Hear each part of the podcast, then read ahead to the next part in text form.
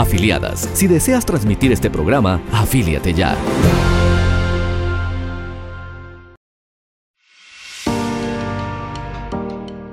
Fe Autista, tu medida ilimitada. Tu medida ilimitada. ¿Se olvidará la mujer de lo que dio a luz para dejar de compadecerse del hijo de su vientre?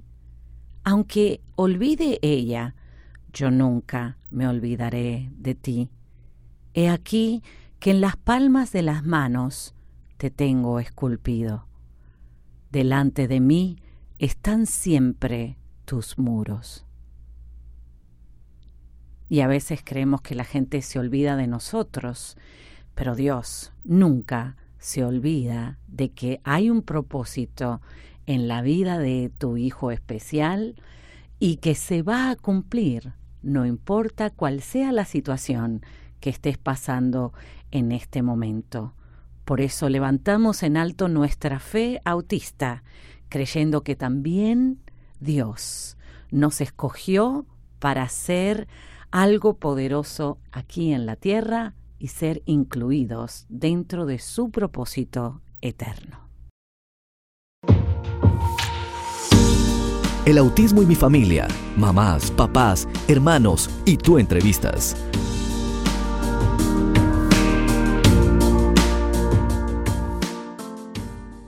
Bueno, y aquí estamos. Lo prometido es deuda. Te recuerdas que siempre tenemos un invitado súper especial para que nuestro programa se llene de contenido para edificar tu vida y que tu esperanza suba. En esta oportunidad tenemos a la mamá de Elizabeth Sánchez que no estuvo con nosotros y obviamente quería entrevistar a la mamá porque imagínate, si podemos ver que su hija ha logrado tantas cosas es porque detrás hay una mamá que trabaja día y noche para poder ayudarla.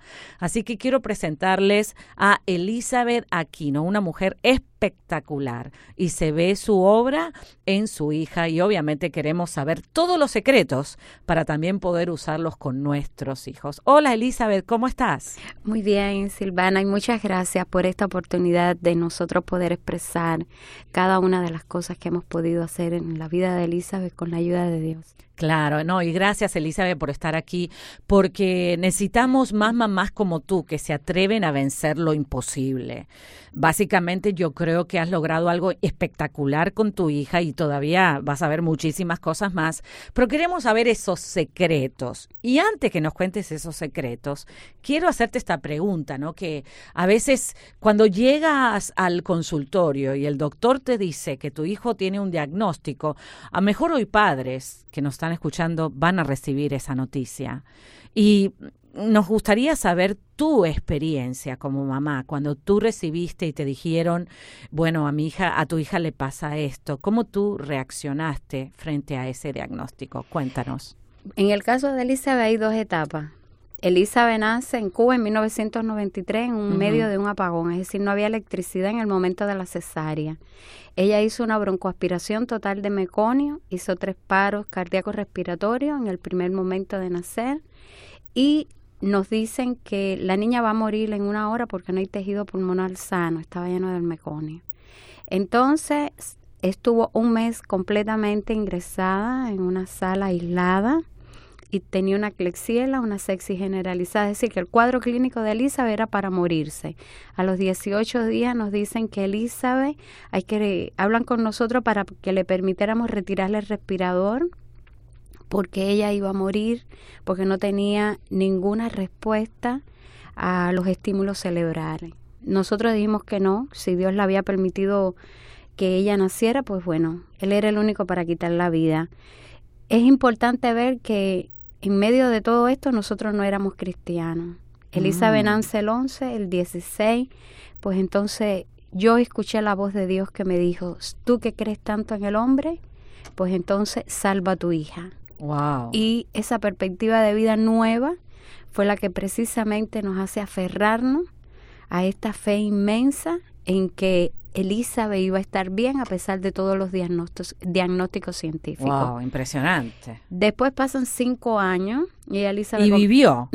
sin lugar a tenemos duda. acá, tenemos acá cantando, vivita y coleando. Qué Pero me preguntaba sobre el diagnóstico. Sí, A claro, los no 30 como tú reaccionaste. A los 30 días, cuando Elizabeth me la entregan, me dicen, el 10% lo hicimos nosotros, que fue salvarle la vida, el 90% está en manos de ustedes los padres. Mm. En Cuba, sin recursos, nosotros tuvimos que instruirnos y conocer cómo reanimar a un recién nacido. Por eso el- Elizabeth salió abrazando los dedos pulgares de tantas convulsiones que había tenido, la parte izquierda de su cuerpo estaba paralizada y cuántas otras cosas físicas, un daño, tenía una herida en el pulmón de tanta presión de aire, es decir, era un cuadro clínico bien complejo. Yo, como madre, dije, tengo un reto Mm. y este reto solo lo puedo lograr con la ayuda de Dios. Ese fue mi primer pensamiento. De ahí, su papá se fue a estudiar a la biblioteca y él hizo todo un cuaderno de cómo hacerle ejercicios a un niño recién nacido. Y ahí comenzó la primera terapia de Elizabeth. Y nosotros le poníamos bolsitas de diferentes texturas en la mano para que ella pudiera sacar su dedo pulgar. Estaba 24 horas oyendo música clásica y comenzábamos a hacerle ejercicio desde las punticadas de los deditos del pie hasta la cabeza. Eso era diariamente. Ella olía, le pasábamos diferente para estimular el olfato a diferentes eh, objetos para que ella pudiera respirar, como cítricos, dulces y así. Y todo esto fue un proceso de estimulación que partió de nosotros, no teníamos ninguna ayuda de un profesional que nos Claro, pudiera ayudar Y menos en Cuba, y obviamente. menos así mismo. Y mm, vimos los resultados.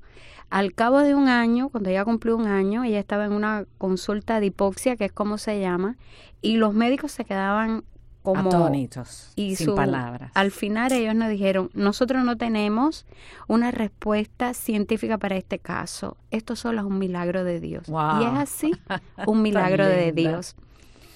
Y era una niña muy linda, una niña muy extrovertida, muy alegre. Y de eso nos encargamos, que el amor no le faltara. La acogimos y creo que cualquier padre eso es lo principal. Es decir, darse cuenta que hay un diagnóstico, pero que tú debes abrazar a tu hijo como un gran regalo que Dios te ha dado y saber que te debes enfocar en cómo ayudarlo para que él pueda salir adelante. Después cuando cumplió cinco años, que es la segunda etapa que ella contó, pues lógicamente se, nosotros... Pero claro, no sabemos si la audiencia que está escuchando ahora va a escu- escuchó el programa donde estuvo Elizabeth. Así que contale un poquito la etapa que ella contó que, que claro, le costaba eh, las matemáticas. Claro. ¿Cómo se llama el diagnóstico para que la gente... que- Discalculia. Discalculia. Tú eres una experta en discalculia. Casi, Sinceramente, bueno, yo creo que todos los papás nos volvemos expertos cuando hay amor y pasión por nuestros hijos, respeto por ellos, ¿no? No solamente el amor, la pasión para ayudarlos a salir adelante, sino ese respeto hacia su niñez, hacia, eh, hacia la vida que ellos tienen, ¿no? Que, no, que ne- deben ser tratados con dignidad. O sea, eres una experta en todas las áreas de la discalculia, así que yo creo que muchos padres que están escuchando se van a beneficiar y van a poder tú ayudarlos a ellos si tienen alguna pregunta. Claro, y tenemos un programa, pues su papá es profesor de matemáticas y tuvo que desarrollar programas, es decir, Elizabeth no se ajustaba a los programas convencionales de estudio, por tanto hubo que hacerle programas específicos para que ella pudiera ir venciendo las diferentes etapas en las matemáticas. Y la discalculia es algo que padece casi el 90% de la población, en mayor o menor grado, Ajá, pero sin lugar a duda Elizabeth lo tenía en un grado bien crítico, bien avanzado, ¿no? Claro. Entonces, eh, de pronto ella empieza la escuela como cualquier niño, pero ella nos damos cuenta que estaba por detrás hasta de su hermano, que era tres años menor que ella. Wow. No lograba abrocharse, el- es decir, hacer un lazo en los zapatos, no lograba montar bicicleta. Y aquel cuadro, pues entonces lógicamente a nosotros nos llamó la atención Claro. y comenzamos a observar qué pasaba, ¿no? Y todo esto provocó que ella era una niña que fue, es decir, sufrió de bullying en la escuela Mm. y ese bullying la tenía muy marcada, ¿Y cómo se dice bullying en español? acoso escolar. Wow, acoso escolar, o sea que se burlaban de ella. Totalmente. Eh, le hacían cosas intencionales. Wow, la encerraban en los baños. bueno, ella en su canción, ella describe detalle a detalle cada cosa que le ocurrió y las charlas de ella. Es decir, que Elisa había logrado superar el bullying y ha logrado también llevar un mensaje de paz a esas personas que en estos momentos pueden sufrir de bullying por cualquier condición que pueda tener, ¿no? No solo específicamente por una discapacidad intelectual, que es en el caso de Elizabeth. Claro. Pero nosotros como padres era un nuevo reto que teníamos para la vida y ese nuevo reto, pues lógicamente había que vencerlo. Claro. Y cuando nos dimos cuenta de esto, discalculia es algo que casi apenas se conoce. Sí, yo nunca había escuchado ese término. Y mira, que leo libros de medicina todos los días. Sí, y, entonces, estoy pensando, digo, ¿cómo se evalúa la discalculia? Pues ¿Cómo los médicos los, lo, lo descubren? ¿no? Pues te diré. Eh, nosotros vivíamos en República Dominicana, es decir, de Cuba nos fuimos a República Dominicana como misioneros y allí fue donde todo esto ocurrió. Allí no teníamos tampoco recursos como eh, profesionales que nos pudieran. Nosotros fuimos quienes evaluamos a Elizabeth con la discalculia y nos pusimos en contacto con grupos de México, España y Estados Unidos, que eran diferentes personas que grupos que existían que tenían hijos con el mismo diagnóstico y ahí fue donde conocimos de la discalculia, conocimos todo lo que había que hacer para ayudar a Elizabeth. Entonces, la discalculia es un, un proceso que tú lo detectas primeramente cuando el niño no es capaz de aprender la matemática, pero viene asociado con otros efectos que tiene. Y es que, por ejemplo, se pierde en el espacio. Elizabeth se pierde, se podía perder dentro de su propio cuarto. Tú le podías decir en la gaveta a la izquierda, ella no sabe qué es derecho, qué es izquierda. Por supuesto, ya esa etapa sí la superó. Claro, claro. Pero al inicio ella no sabía qué era izquierda ni qué era derecha y ella tú le podías dar una dirección para que ella ejecutara y ella regresaba para atrás sin realizarla. Claro. Pero esto se puede eh, superar con la repetición.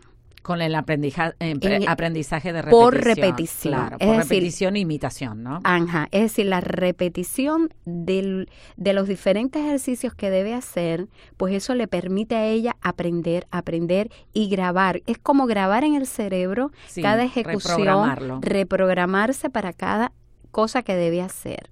Ella, por ejemplo, el reloj lo sabe digitalmente, pero no...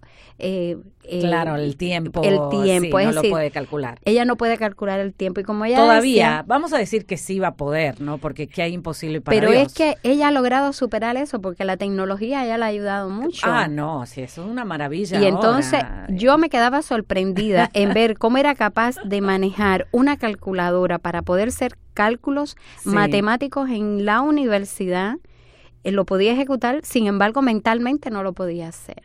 Déjame hacerte una pregunta, Elizabeth. ¿Una mamá está ahora en, el, con el doctor o, bueno, o se da cuenta escuchándote a ti que pudiera su hijo tener eh, discalculia? ¿Qué es el próximo paso? O sea, ¿cómo atacamos a la discalculia para que no deshabilite eh, más a nuestro ser querido? Bueno, lo primero que debemos, que debe hacer un padre es que su hijo sea evaluado en la escuela. Eso fue, nosotros nos mudamos de República Dominicana aquí porque aquí encontraba, vimos que habían recursos y profesionales.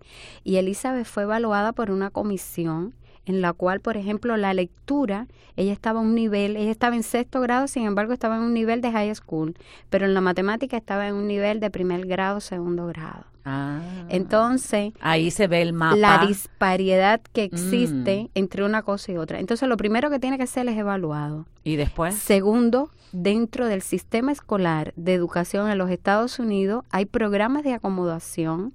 Permite que el niño pueda estar en un aula normal y poco a poco ir avanzando. Avanzando. Y, en, y fuera de Estados Unidos, que mencionaste República Dominicana, ¿No encontraste? No, yo no lo encontré. ¿Y en México, donde tú dijiste? Sí, habían grupos de padres. Yo no sé si habrán recursos. Me, creo que sí. Ay, nos gustaría, ¿qué tal si los oyentes de, diferentes países que nos escuchan pudieran escribirnos si tienen algunos grupos o qué están haciendo? Pues sería bonito formar un network de la discalculia para poder ayudar a esos padres que no tienen ninguna información como tú que tuvieron que echar adelante y entregarle esta información que es muy valiosa porque nos ahorra tiempo. Yo creo que sería muy importante que en algún momento tú pudieras entrevistar a Ricardo. a Ricardo, claro, por supuesto. Eh, Aquí me lo traes. de matemática en la universidad, pero él específicamente mm. ha tenido que especializarse con la discalculia y ha ayudado a muchos, no solo a Elizabeth, es decir, él se inició con Elizabeth, pero luego ha podido ayudar. ¿Tu esposo? A, sí, ha podido ayudar a ah. muchos niños y a muchos adultos que están en la universidad que él ha descubierto que tiene discalculia. ¿Y ese, ese programa que él ideó es un software? ¿O qué es? Todavía no es un software. Es un libro. Bueno, digamos que por fe será un software pronto. Dios lo permita, pero bueno. Eh, él logró, él logró eh, que Elizabeth lo venciera. Wow. Y él diseñó todo un programa de estudio no convencional para Elizabeth para que se pudiera lograr.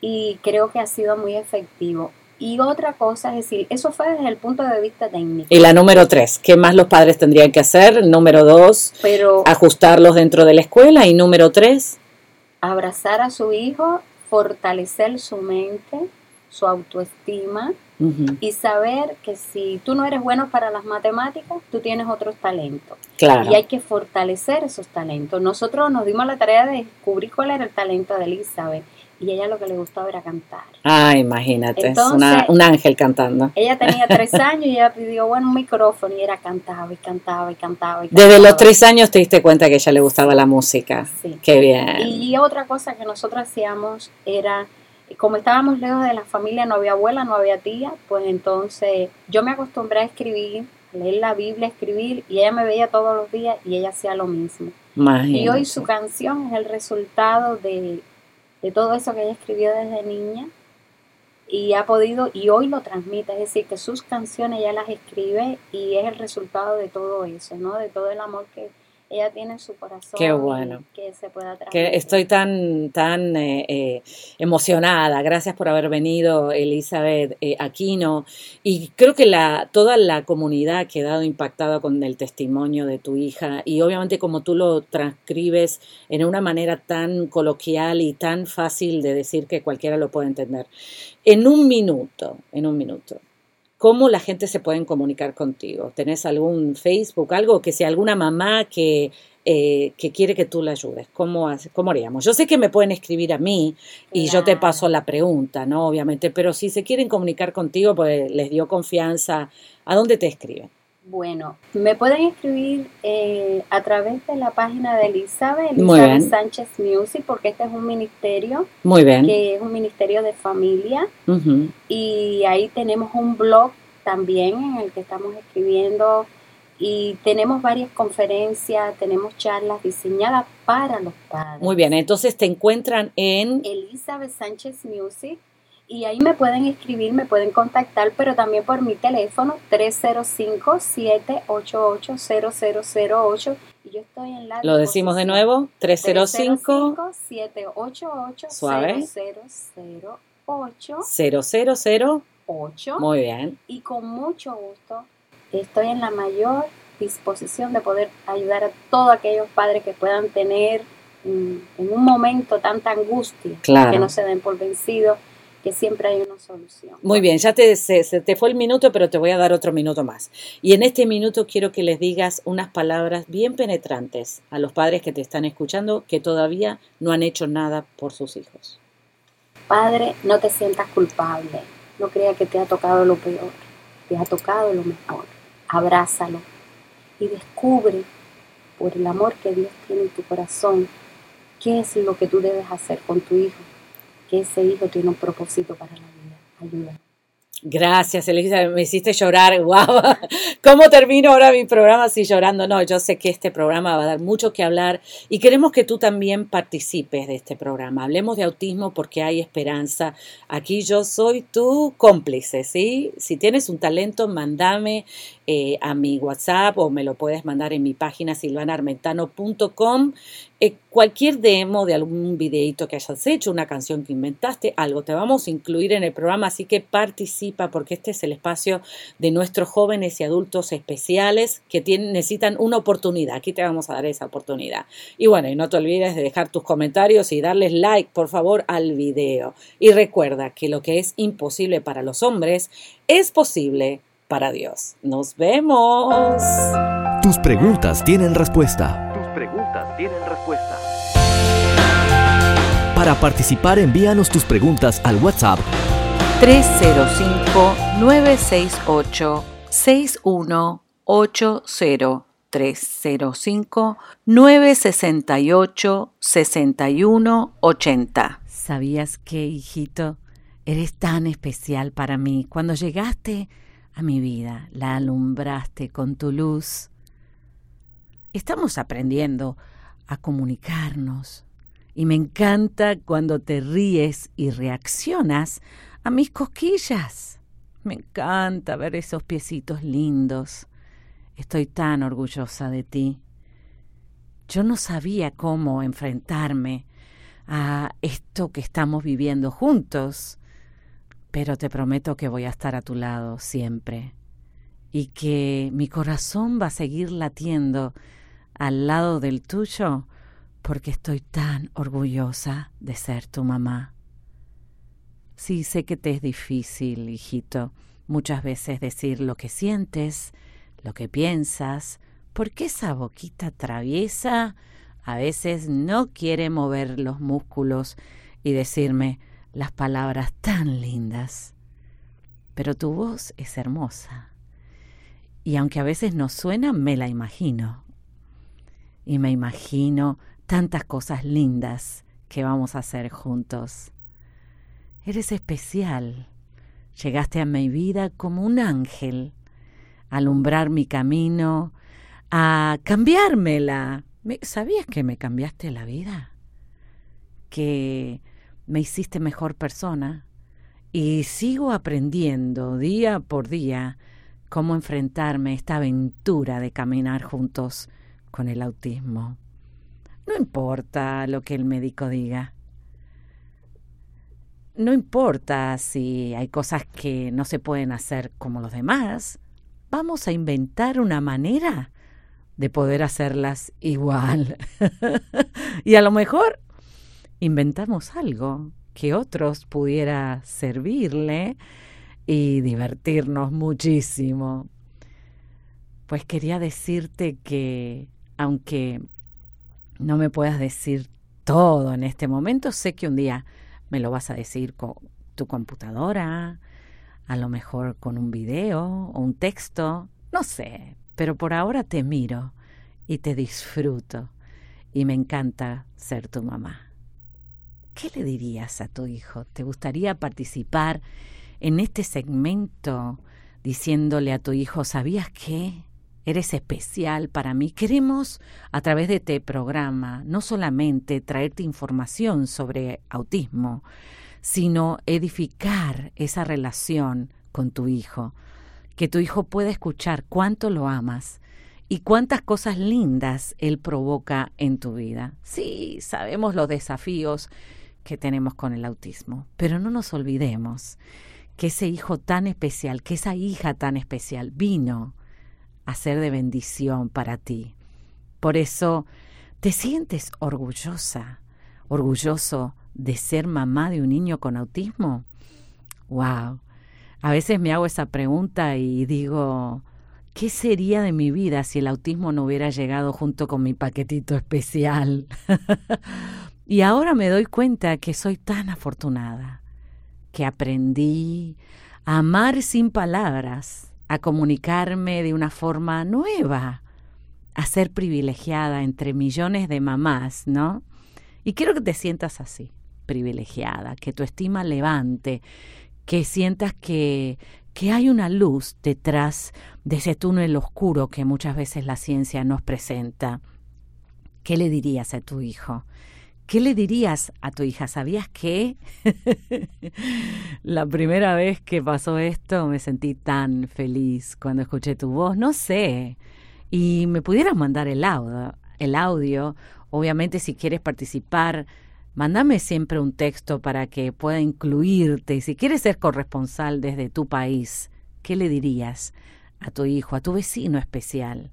No sé, a un familiar, a tu sobrino y claro, y este segmento lo tengo en mi corazón porque muchas veces no nos atrevemos a escuchar lo que los demás piensan, ¿no? Y a veces pudiera darnos una sorpresa de que de verdad nos aman tal como somos. Tus preguntas tienen respuesta. Tus preguntas tienen respuesta. Para participar, envíanos tus preguntas al WhatsApp 305-968-6180. ¡Wow! ¡Cuántas cosas aprendimos hoy! Y vamos a seguir aprendiendo mucho más. Recuerda suscribirte a mi canal de YouTube donde van a tener toda, toda la información y también escribir tus comentarios debajo del video y claro, enviarlos por texto. Es muy importante que te conectes en este grupo donde vamos a hablar de autismo con Silvana Armentano, porque hay esperanza. Y esa esperanza ha tocado tu casa a través de este programa y claro, por supuesto que no se va a apagar esa luz de esperanza. Y recuerda que la persona más importante que puede hacer una diferencia en tus hijos, que puede llevarlos adelante, que tiene la señal de parte de Dios y son escogidos para poder hacerlo, eres tú. Tú eres la mejor persona que puede ayudar a tus hijos. Tú puedes. Esto fue Hablemos de Autismo con Silvana Armentano. Déjanos tu comentario.